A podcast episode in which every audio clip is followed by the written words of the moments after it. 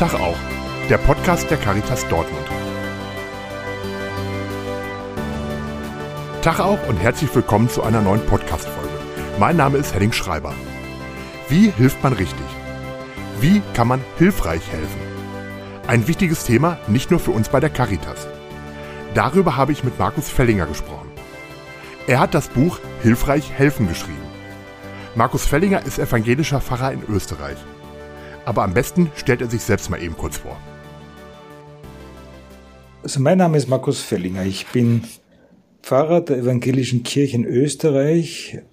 Das bedeutet auch eine, eine, einer Minderheit anzugehören. In Österreich gibt es nicht einmal fünf Prozent evangelische. Und ich leite die äh, evangelische Gefängnisseelsorge in Österreich als Sprecher der Vereinigung und bin operativ in sechs verschiedenen Gefängnissen tätig. Zwei Forensiken, eine Ho ein Hochsicherheitsgefängnis, zwei Untersuchungshaften und eine Frauenjustizanstalt. Also sehr breit gefächert und sehr weit verstreut und äh, das ist meine Hauptaufgabe. Bin daneben auch Supervisor und äh, Lebensberater und auch in der Ausbildung von Lebensberatern tätig. Eben alles im Non-Profit-Bereich, immer so um das Bereich, um das Thema Helfen herum im Grunde, ja. Wie sind Sie denn auf die Idee gekommen, ein Buch zum Thema Helfen zu schreiben? Ja, das hat mehrere Wurzeln. Auf der einen Seite bin ich persönlich immer beschäftigt mit Helfen. Ich arbeite in einem helfenden Beruf und lebe immer auch in helfenden Beziehungen. Aber vor allem auch als Gefängnisseelsorger ist mir schnell einmal aufgefallen, dass die meisten Menschen, die mit mir reden, äh, nicht wirklich böse Kriminelle sind oder irgendwie ähm, ja so in, in, in ein Klischee fallen, sondern sind ganz äh, normale Menschen, die ganz oft, sehr, sehr oft über das Thema Helfen stolpern. So viele sagen in verschiedenen Schattierungen, ich wollte eigentlich ja nur helfen und ich, ich habe einfach nicht Nein sagen können oder ich äh, bin in irgendeine Beziehung hineingeschlittert und da nicht mehr rausgekommen und irgendwann äh, werden das auch toxische Beziehungen, es kommen entsetzliche Dinge raus. So richtig ähm, mit böser Absicht gibt es natürlich auch Menschen, ich selber komme mit denen nicht sehr oft in Kontakt. Kann man denn auch falsch helfen? Ja, ich glaube, das kann man ganz leicht. Also eine andere Wurzel, warum ich diesen Titel auch gewählt habe, ist ähm, das berühmte Buch von Wolfgang Schmidbauer aus den 70er, 80er Jahren, äh, die, die hilflosen Helfer, da kommt dann dieses Schlagwort das Helfersyndrom her. Das war gerade in meiner Ausbildung, als ich zum Sozialarbeiter ausgebildet wurde, Anfang der 80er Jahre, ein absoluter Renner und hat eine, ja, wie gesagt, fast schlagwortartige Wirkung ge gezeigt bis zum heutigen Tag, dass Helfen auch irgendwie verdächtig geworden ist. Wer gerne hilft, wer viel hilft, hat schon einmal ein Helfersyndrom. Und das ist mir immer übel aufgestoßen, weil Helfen als was Positives und was unglaublich Lebensbejahendes und Notwendiges ist. Und so habe ich das Helfen auch positiv darstellen wollen, um dann hilfreich zu helfen. Die Kritik, dass man nicht ganz leicht auch ein hilfloser Helfer wird oder ins Helfersyndrom fällt, diese Kritik bleibt fraglos aufrecht. Aber dann ist umso mehr die Frage zu stellen, was bedeutet das positiv? Wie können wir positiv mit Helfen umgehen. Und aus meiner Anthropologie heraus, meinem Menschenverständnis heraus, glaube ich, dass der Mensch als ein angewiesenes Geschöpf eben auch zum Helfen befähigt und beauftragt ist. Aber es ist fast wie ein Trieb, wie eine Veranlagung, die kultiviert werden muss. Und damit es eben hilfreich wird und nicht zur Falle. Von der Wortherkunft ist helfen ja zunächst mal ein Verb. Aber es ist ja nicht nur ein Verb. Sie schreiben in Ihrem Buch, es entsteht immer eine Beziehung oder Beziehungen. Wie sehen solche Beziehungen denn aus? Man kann ja nicht helfen, ohne dass eine Beziehung entsteht, oder? So ist es. Also helfen ist immer eine Beziehungsform und das muss man sich bewusst machen. Und jede Beziehungsform hat eine eigene Dynamik. Zunächst schaut so aus, dass das Helfen ein Gefälle hat. Dass es einen gibt, der hat Ressourcen und der andere ist bedürftig und das wird dann irgendwie ausgeglichen. Und das ist natürlich an sich, in vielen Fällen ist es ja auch so, ähm, aber das hat natürlich eine große äh, Gefahr in sich, weil das auch ein Machtverhältnis ist. Also helfen ist immer auch ein Machtgefüge und dessen muss man sich bewusst sein und von daher ist es für mich wichtig zu sagen, es kommt auf die innerste Haltung drauf an. Erstens mir der Macht bewusst zu sein als Helfer, beziehungsweise diese so weit wie möglich zu minimieren und geben und nehmen, dann zum Ausgleich zu bringen. Das geschieht durch meine Haltung und die muss eben kultiviert werden. Das ist auch eine sehr spirituelle Frage. Ist jeder Mensch hilfsbedürftig? Also ist das quasi angeboren? Ja. Also es gibt kein Säugetier auf der Welt, äh, das so lange angewiesen ist auf Hilfe wie der Mensch. Also bis ein Mensch erwachsen ist und wirklich selbstständig sein kann, dauert das schon mindestens 14, 15 oder noch mehr Jahre. Natürlich in verschiedenen Intensitäten. Aber ein Mensch, der nur materiell versorgt wird und ohne Zuwendung versorgt wird, verkümmert und stirbt. Es gibt ja auch grausame Versuche dazu. Also diese Angewiesenheit ist eine Grund, eine Grundbedingung des Menschen.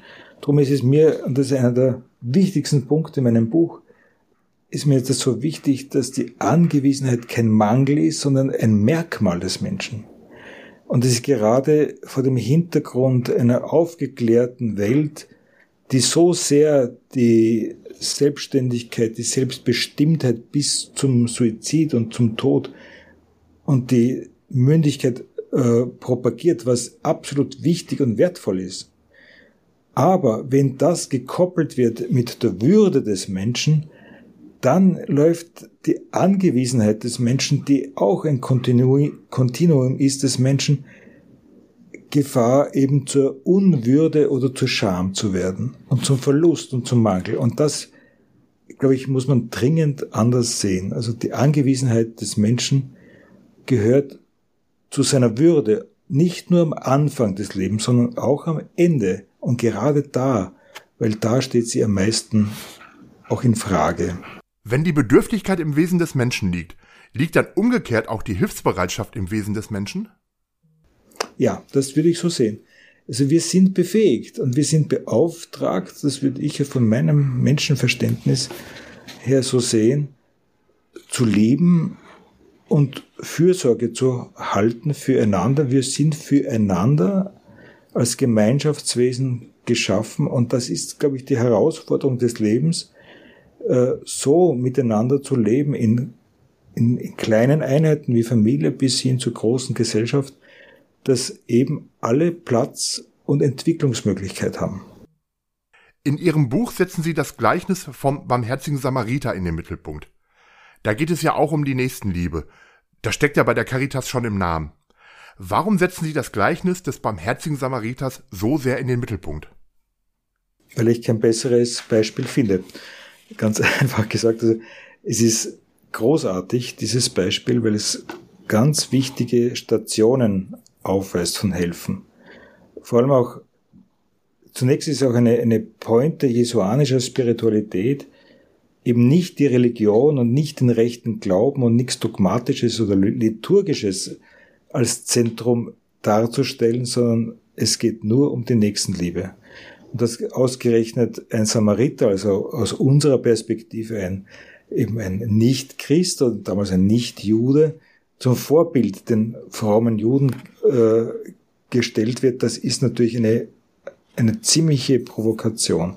Und Jesus sagt damit, es geht eben genau um dieses adäquate Wachsamsein füreinander in Form auch von helfen, wenn es drauf ankommt. Und da habe ich eben diese Stationen genauer beschrieben, dass dieser Samariter eben wachsam ist und eine Wahrnehmung der Barmherzigkeit hat und nicht irgendwie nur vom Kopf her oder analytisch oder er muss sich nicht bewahren, wie die Priester, die müssen sich reinhalten. Er macht sich schmutzig, indem er sich mit Blut oder mit, mit einem Halbtoten ähm, abgibt und das ist im jüdischen Kontext eine Verunreinigung und er verunreinigt sich und hat selber den Weg zu gehen, er lässt sich belasten. Er gibt aber auch in der rechten Augenblick den Verletzten ab. Er ist nicht der Helfer und ist nicht das, der Helfersyndromtyp, der den Hilflosen braucht für sich, sondern er gibt ihn ab in die, in die Institutionen. Heute würde man sagen, in die Caritas, in die Diakonie und sonst irgendwo hinein, um dort dass er dort institutionell wieder und professionell äh, versorgt wird. Er lässt ihn nicht fallen, sondern er lässt ihn nur los. Und das ist der große Unterschied und äh, geht dann seines Weges weiter. Er verliert seinen Weg nicht. Er hat nämlich ein Ziel für sich. Das Ziel ist nicht das Helfen, sondern er lässt sich nur unterbrechen und belasten und stören. Aber er geht seinen Weg weiter. Und wenn man keinen eigenen Weg hat, braucht man Hilflose, weil dann hat man plötzlich eine Aufgabe. Nicht? Und das ist dann das Verhängnisvolle. Das ist ja sozusagen das Gegenteil vom Helfersyndrom. Also man hilft nicht um des Helfens willen oder man hilft nicht um seiner willen, sondern man hilft, um demjenigen zu helfen und wenn man ihm so weit geholfen hat, wie man kann, geht man weiter? Genau. Und klebt nicht an diesem Hilflosen. Und das ist für mich ein wunderbares Bild, nicht neben all den auch theologischen äh, Nebensätzen, die eigentlich im Kontext der Bibel die Hauptsätze sind, aber das ist schon sehr, sehr spannend. Und Jesus sagt, das, das ist eigentlich das höchste Gebot. Um das geht es im Leben. Und zum Schluss sagt er, mach dich auf den Weg. Nicht? Mit einem kleinen Füllwort äh, im Griechischen. Mach dich auf den Weg und handle ebenso. Nicht? Und das ist eine, finde ich, weite Ansage für alle Menschen verschiedenen Glaubens. Das ist ja eine der bekanntesten Bibelstellen, würde ich mal sagen. Und auch eine der Stellen, auf die sich ja heutzutage unter anderem die Caritas beruft. Aber warum ist denn gerade Barmherzigkeit beim Thema helfen oder hilfreich helfen so wichtig? Das Wort barmherzig steht eigentlich im Text gar nicht so drinnen. Das ist eine Überschrift und das ist irgendwie eine das ist traditionell so geworden. Eigentlich müsste man äh, eine Überschrift geben, gesagt, der reisende Samariter. Ob das Wort barmherzig hier so angebracht ist, möchte ich eh bezweifeln. Es ist auch sehr schwer zu aktualisieren, weil wir sehr oft Barmherzigkeit so etwas, ich sage das immer so Nikolaushaftes, äh, äh, damit verbinden, wo man so milde Gaben abgibt und da gibt es einen guten Onkel, nicht? Und, und dann gibt es die armen Würsteln, die halt irgendwie äh, getröstet werden in ihrem Elend. Nicht, das hat mit Barmherzigkeit eben nichts zu tun, sondern es ist, es geht um das wachsame Herz und die Barmherzigkeit. Es ist auch in dem Text im Griechischen so, so ganz massiv ausgedrückt. Man müsste fast sagen, es eingeweidete ihn. Martin Luther übersetzt das, ähm, es jammerte ihn. Also es geht ihm durch das Eingeweide, es geht ihm ganz nahe, lässt sich betreffen. Und das hat mit Barmherzigkeit zu tun, dass man eben nicht kalkulierend oder irgendwie äh, professionell kühl handelt, sondern auch betroffen, weil man einfach ähm, mit Mitgefühl handelt, ohne im Mitleid aufzugehen. In dem Gleichnis wird dir erklärt, wer der Nächste ist. Soll man da wirklich helfen oder gibt es auch Fälle, wo Sie sagen würden, da macht es keinen Sinn? Also ich helfe nicht überall.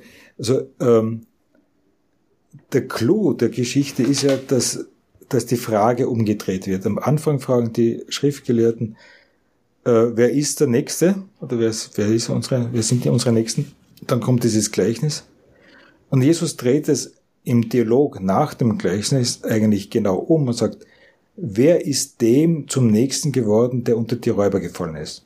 Also Subjekt und Objekt werden genau verdreht. Es ist nicht die Frage, wer ist mein Nächster, sondern wem bin ich Nächster? Und Jesus sagt damit, es ist ein Selbstverständnis, dass ich immer ein Nachbar bin. Nächster könnte man nämlich als Nachbar übersetzen. Und wenn man gefragt wird, was man ist, dann sage ich, ich bin Pfarrer oder Seelsorger oder ein Supervisor oder Therapeut, irgendwas. Aber ich sage eigentlich nie, ich bin Nachbar. Aber das ist eigentlich immer richtig und jeder Mensch ist immer Nachbar. Und wie er sich dann zu, zu der Nachbarschaft, die ihn jetzt konfrontiert aus irgendeiner Situation, verhält, das ist dann die Frage des Helfens. Aber Hilfe zu verweigern, das ist sehr oft hilfreich.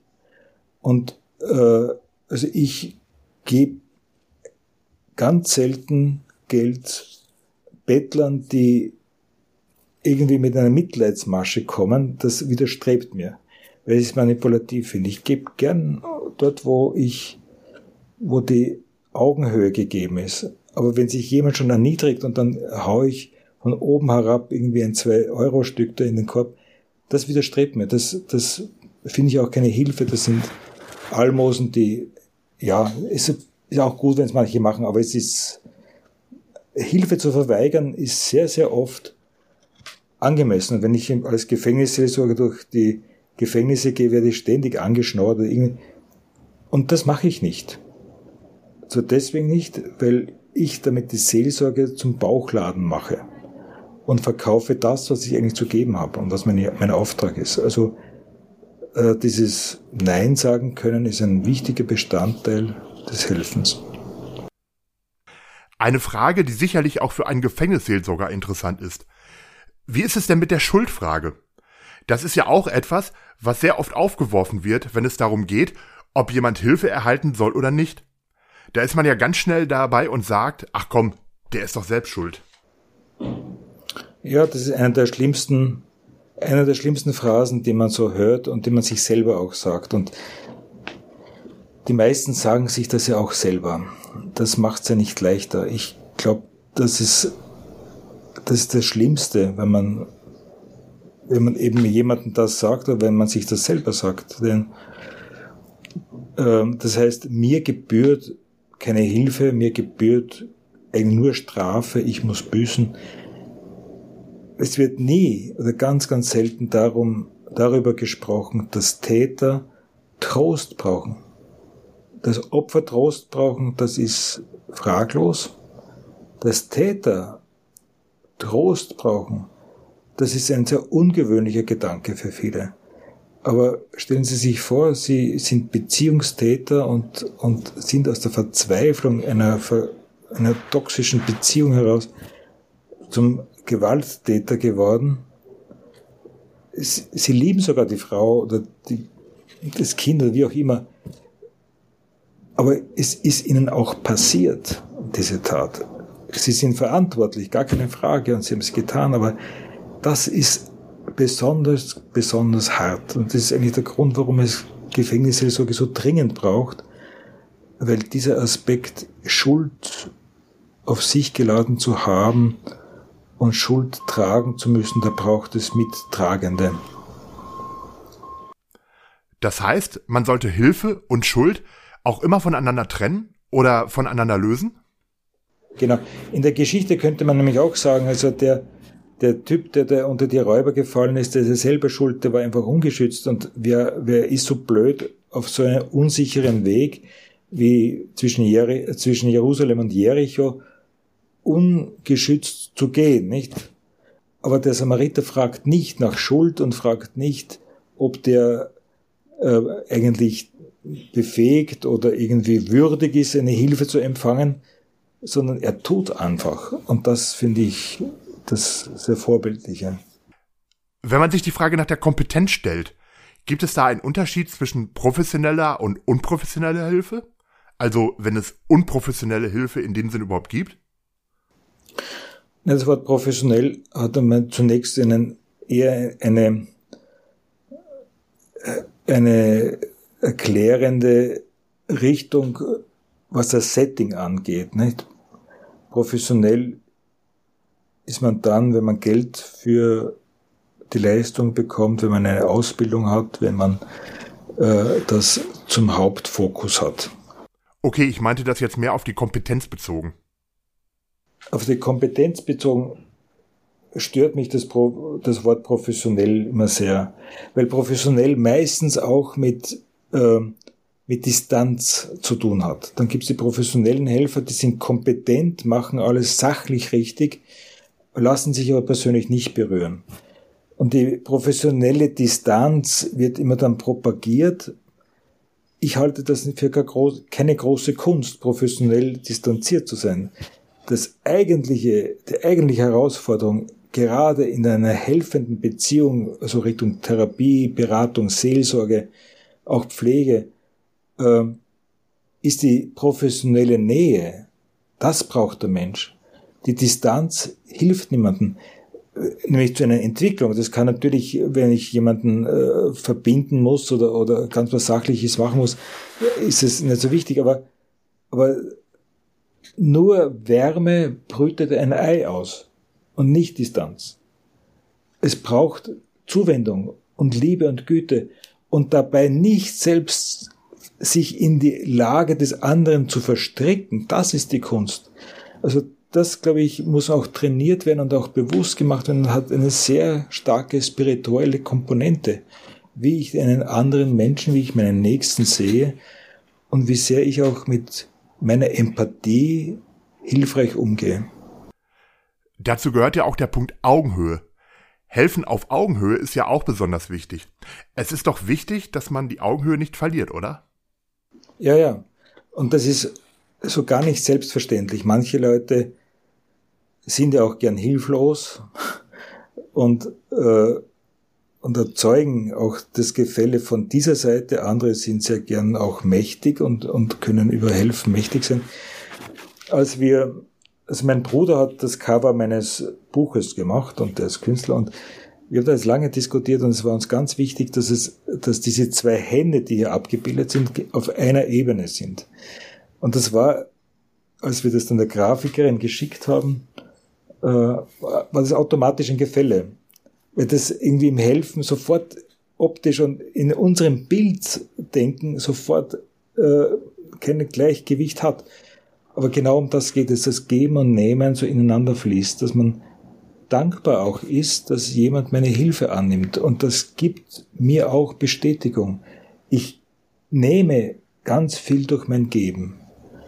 Und umgekehrt, ich gebe also wenn ich pflegebedürftig bin und mich pflegen lasse und dankbar etwas annehme, was mir gegeben wird, ist es eine unglaubliche Wohltat für jede Pflegekraft, die unglaubliche Kräfte entwickeln muss, um ihre Aufgabe zu schaffen. Und da bekommen die wirklich etwas zurück. Und dann merkt man, dann fließt das, dann ist Geben und Nehmen bald eine Einheit. Ja. Das heißt, wenn Hilfe aufgezwungen wird, dann kann das gar nicht gut gehen? Ja, auf einer Sachebene ist es also schon manches möglich. Also äh, ist auch fast gar nicht anders möglich in manchen Dingen, aber, aber was die helfende Beziehung angeht, ist es nicht möglich. Beziehung kann nie gewaltsam sein. Aber es gibt doch auch Situationen, wo zum Beispiel Freunde drumherum stehen und sich einig sind, der braucht Hilfe. Nur die Person selber sieht das irgendwie ganz anders. In Familien gibt es das ja auch. Was macht man in solchen Situationen? Naja, also das ist ein, ein tägliches Brot in der Psychiatrie, nicht? Dass psychisch Kranke ihre äh, Krankheitseinsicht einfach nicht, nicht liefern können. Das sind ganz prekäre, schwierige Situationen die auch wirklich äh, ethische Konfliktfelder auftun, was Menschenrechte angeht mit der Freiheit. Wie weit ist ein, Frei ist ein Mensch, der, sagen wir, schizophren ist, mündig über seine Gesundheit zu befinden? Das ist natürlich eine, eine ganz schwierige Frage. Im Grunde, wenn je, im Normalfall, muss man sagen, wenn jemand eine Hilfe nicht annimmt, muss man es respektieren. Dann ist es so. Und das ist schwer auszuhalten. Einerseits soll man Hilfe ja nicht aufzwingen. Andererseits, wo beginnt denn unterlassene Hilfeleistung? Ja, dort, wo es dann äh, ums Überleben auch geht. Nicht? Also ich bin immer wieder konfrontiert, auch in, in der Sozialarbeit, dass das im Grunde, aber das ist natürlich auch nur eine Chiffre, ist Fremd- oder Selbstgefährdung das Maß für eine Zwangsunterbringung zum Beispiel. Ab wann eine Selbstgefährdung besteht, das muss dann der Amtsarzt feststellen. Das ist die formale, die formale Vorgehensweise. Im privaten Bereich ist es nicht ganz, ganz schwierig. Okay, zum Beispiel in, im Fall von, von der Anorexie, der, der Magersucht, äh, ist das ein, ein Thema. Und ganz viele, also da, glaube ich, brauchen die Helfer ganz viel Hilfe auch für sich selbst, hier Entscheidungen zu treffen. Und das kann man nicht im Vorhinein machen. Ein wichtiger Punkt, den sprechen Sie auch in Ihrem Buch an, ist der Punkt Loslassen. Warum ist denn das Loslassen beim Thema hilfreich helfen so wichtig? Das Gegenteil wäre festhalten. Nicht? Und wenn ich jemanden festhalte, brauche ich ihn, nicht? Dann ist es, dann braucht der Helfer den, den Hilfsbedürftigen und kann das Eigenständige nicht mehr leben. Das Wort loslassen mag ich gar nicht so gern, sondern ich würde einfach viel lieber sagen sein lassen, wie auch im Englischen let it be. Also jemanden einfach sein lassen ist noch was anderes als loslassen. Das heißt, ich, ich gönne ihm sein eigenes Dasein in seiner Individualität und Bestimmung und bleib auf eine, in einer zugewandten Distanz. Misch mich nicht in das Schicksal des anderen ein. Und wichtig in dem Zusammenhang ist ja auch, dass keine Abhängigkeiten entstehen. Wann entstehen denn Abhängigkeiten? Ich glaube, die gefährlichsten Abhängigkeiten sind dann, wenn zwei sehr bedürftige Menschen in ihrem Selbstwert sehr ähm, Unterversorgte einander zu helfen beginnen oder wo sich dann einer zum Helfer wird oder einer hilflos. Das sind dann Strukturen, die, die katastrophal enden können. Also gerade jetzt einen Fall in einem Gefängnis, wo das ganz augenfällig ist, was da und letztlich kommen ähm, Gewalttaten raus. Nicht? Also das, das ist, glaube ich, die größte Gefahr. Und Abhängigkeitsverhältnisse entstehen ja sehr, sehr leicht. Und man merkt es am Anfang oft gar nicht und lange nicht. Und es fühlt sich sogar ganz gut an, bis irgendwie etwas dann aus, völlig aus dem Ruder gerät. Helfen kann also auch krank machen? Ja. Also das kann toxisch werden, also vergiftet werden. Also dann, wenn es gibt auch diesen, das Schlagwort das, der, auf der einen Seite, nicht die, äh, das Schlagwort der angelernten oder der gelernten Hilflosigkeit, nicht? Das ist, wenn man immer geholfen wird, brauche ich nie Kräfte entwickeln, ich brauche keine Widerstandskraft entwickeln und ich werde verwöhnt. Und das ist natürlich ähm, krankmachend im Sinne einer Entwicklungsverzögerung oder einer, einer Widerstandslosigkeit, sehr oft auch beobachte ich das schon auch bei, bei Drogenproblematiken, dass einfach keine Widerstandskraft da ist. Das ist die eine Seite und das andere natürlich diese sehr oft, ich sage das immer polemisch auch, auch sehr oft Mütter, die nicht loslassen können, die, die ihr ganzes Frausein äh, in das Muttersein hinein definieren und dann, wenn die Kinder groß werden, ihre Identität nicht mehr finden und dann die Kinder brauchen, damit sie wieder das sind, was sie sind, nämlich Mütter. Aber das, die Kinder brauchen sie schon lange nicht mehr. Und das ist, das sind eher so herkömmliche Strukturen. Das kann man natürlich auch mit Vätern genauso spielen. Herkömmlicherweise ist das Rollenbild immer noch anders, ja. Rollenwechsel sind ja generell sehr schwierig. Ein Beispiel. Eltern kümmern sich jahrelang um ihre Kinder. Irgendwann dreht sich das dann um, wenn die Kinder für ihre Eltern sorgen müssen, wenn sie pflegebedürftig werden oder auch in einer Beziehung oder Ehe, wenn der Partner hilfsbedürftig wird. Das kann Beziehungen komplett verändern, oder? Ja, das ist eine enorme Herausforderung. Und, und ich glaube, hier offen mit Bedürfnissen zu, über Bedürfnisse zu sprechen und offen auch über die Problematik zu sprechen, das ist natürlich die Herausforderung dann und das geht ja auch nicht immer so einfach. Also so generell, ich meine gerade was Pflege angeht, ist es natürlich ganz schwierig, wenn plötzlich äh, wenn man die eigenen Eltern pflegen muss und also da scheint mir immer wichtig zu sein, in, in aller Notwendigkeit der körperlichen Pflege und, und der materiellen Versorgung auch immer noch bewusst Sohn und Tochter zu bleiben und nicht zum Pflegepersonal zu werden. Das ist eine wichtige innere Haltung und also ich, ich würde jeden Menschen, der in dieser Lage ist, gerade in solchen umgedrehten Beziehungen oder sich verändernden Beziehungen leben zu müssen, äh, würde ich allen raten, sich Begleitung, Supervision oder Beratung zu suchen. Weil das ist wirklich schwierig, ja. Bei der Caritas arbeiten viele Hauptamtliche, auch viele Ehrenamtliche, Menschen, die sich natürlich viel mit dem Thema Helfen beschäftigen. Was würden Sie uns als Caritas mit auf den Weg geben? Wie kann man hilfreich helfen oder Hilfe vernünftig gestalten? Das letzte Kapitel meines Buches sind zehn Kriterien. Zehn Kriterien hilfreichen Helfens.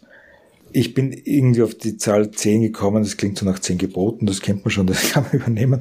Also, aber ich glaube, dass diese, diese Kriterien, je länger ich damit auch lebe, desto mehr bewahrheiten sie sich. Ähm, und da gibt es eigentlich keine Reihenfolge, es gibt nur bei diesen zehn Kriterien für mich zwei herausragende Eckpfeiler. Das ist das erste und das letzte. Was dazwischen ist, kann man auch verschieden reihen, das ist alles okay. Aber das erste ist in, also biblisch gesprochen, man muss, kann es anders ausdrücken. Für mich ist es eine sehr schöne äh, Formulierung im Johannes-Kontext, äh, im Johannes-Evangelium, auch in den Briefen, in der Liebe zu sein. In der Liebe zu sein hat meint, nämlich, ich stelle mir das so vor wie ein Zelt, wo äh, die Nächstenliebe und die Liebe zu Gott, wie auch immer dann das auch ausgedrückt werden mag, auch zur Transzendenz, auch zu dem uns umfassenden oder ich würde sagen zur Quelle der Liebe und zu mir selbst in Gleichklang sind. Also ich halte auch nichts von einer Kausalität, ich muss mich zuerst selber lieben, dann kann ich den anderen lieben ich glaube, die Liebe kennt keine Kausalität, sondern kennt nur die Gleichzeitigkeit. Und, aber der Bezug zu mir selbst ist wie ein Symptom. Und wer mit sich selbst sehr im Unreinen oder sehr in der Minderwertigkeit ist, ist im helfenden Kontext immer etwas gefährdet oder sehr gefährdet. Also von daher ist die, die Liebe, die Liebe zu sich selbst, also die, das ist nicht nur eine Akzeptanz, äh, wo man sich selber halt hinnehmen muss, wenn man eh nichts anderes hat, sondern eine, eine positive Beziehung zu mir selbst als Resultat des in der Liebe zu sein, das hat sehr viel mit Spiritualität zu tun. Äh, das ist eine. Und das andere ist, Grenzen zu ziehen. Und das habe ich insofern als das Letzte genommen, weil ich mag eigentlich diesen Ausdruck Grenzen ziehen nicht, das weiß ich, dass es sehr oft notwendig ist, keine Frage. Aber für mich wäre es viel wichtiger, diesen Ausdruck zu ergänzen oder zu ersetzen mit in der Mitte sein. Wenn ich in meiner Mitte bin, bin ich nicht an Grenzzäunen orientiert. Da bin ich gefestigt. Und dann ergeben sich auch die Grenzen aus einem gesunden, aus einer gesunden Intuition und einer gesunden Kraft heraus wer von vornherein auf Grenzen ziehen und Grenzen abbauen, also Grenzen äh, setzen und so weiter als Hauptfokus hat, begegnet den Menschen nicht. Nur an der Grenze begegne ich auch den Menschen. Und das ist das eigentlich Hilfreiche. Also von daher sind das zwei Pole und dazwischen acht andere Kriterien, die, die enorm wichtig sind. Ja. Abschließend noch eine Frage. Glauben Sie, dass wir in einer hilfsbereiten Gesellschaft leben? Ich kann jetzt nur von Österreich sprechen. Ich glaube, wir würden in einer hilfsbereiten äh, Gesellschaft leben können, wenn nicht politische Kräfte auf Missgunst und Neid und Egozentrik setzen würden und die Politik hier positiv herangehen würde. Wenn es zum Beispiel mit der gleichen Energie, mit der man Flüchtlinge abwehrt, Ideen kreieren würde, wie man kreativ mit Flüchtlingen umgehen könnte, wie man kreativ teilen könnte, ohne dass jemand in Armut gerät und so weiter. Wenn man diese kreative Kraft, die da wäre, schüren würde, auch politisch, würden wir in einer sehr hilfreichen Gesellschaft leben. Aber ich fürchte, das ist nicht im Interesse der vieler Parteien, der rechtspopulistischen allzumal, und die treiben uns voran. Und kann ich in Österreich nur so sagen, ähm, das ist eigentlich eine treibende Kraft im Bewusstsein der Menschen und das macht mich sehr sorgenvoll. Vielen Dank für das Gespräch, Herr Fellinger. Danke vielmals. Danke. Das Buch von Markus Fellinger, Hilfreich helfen, ist im Tirolia Verlag erschienen und überall im Buchhandel erhältlich. In der nächsten Podcast-Folge spreche ich mit Julia Höller, der stellvertretenden Fraktionsvorsitzende der Grünen im Nordrhein-Westfälischen Landtag, über das Thema Klimaschutz und Katastrophenschutz. Bis bald, wir hören uns.